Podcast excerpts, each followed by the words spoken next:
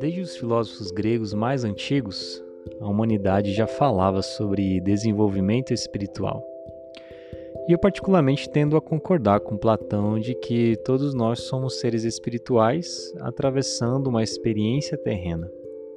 Não que tenhamos que viver tentando alcançar um ideal platônico de existência, mas que precisamos reconhecer que essa jornada terrena é composta por processos e é importante respeitarmos os processos se quisermos desenvolver a nossa espiritualidade.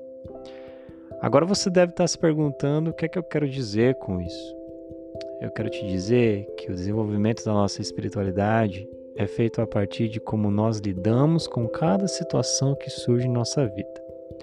Então, por exemplo, se você percebe que está se irritando facilmente com qualquer coisa, a tendência é que vão surgir cada vez mais pessoas para exigir paciência de você.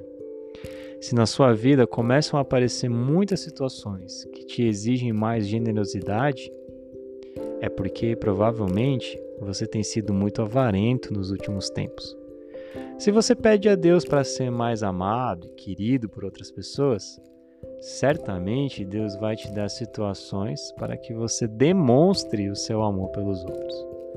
Tudo isso faz parte do processo de desenvolvimento espiritual. E a maneira como você reage a cada situação da vida é o que vai definir o seu sucesso ou fracasso neste processo.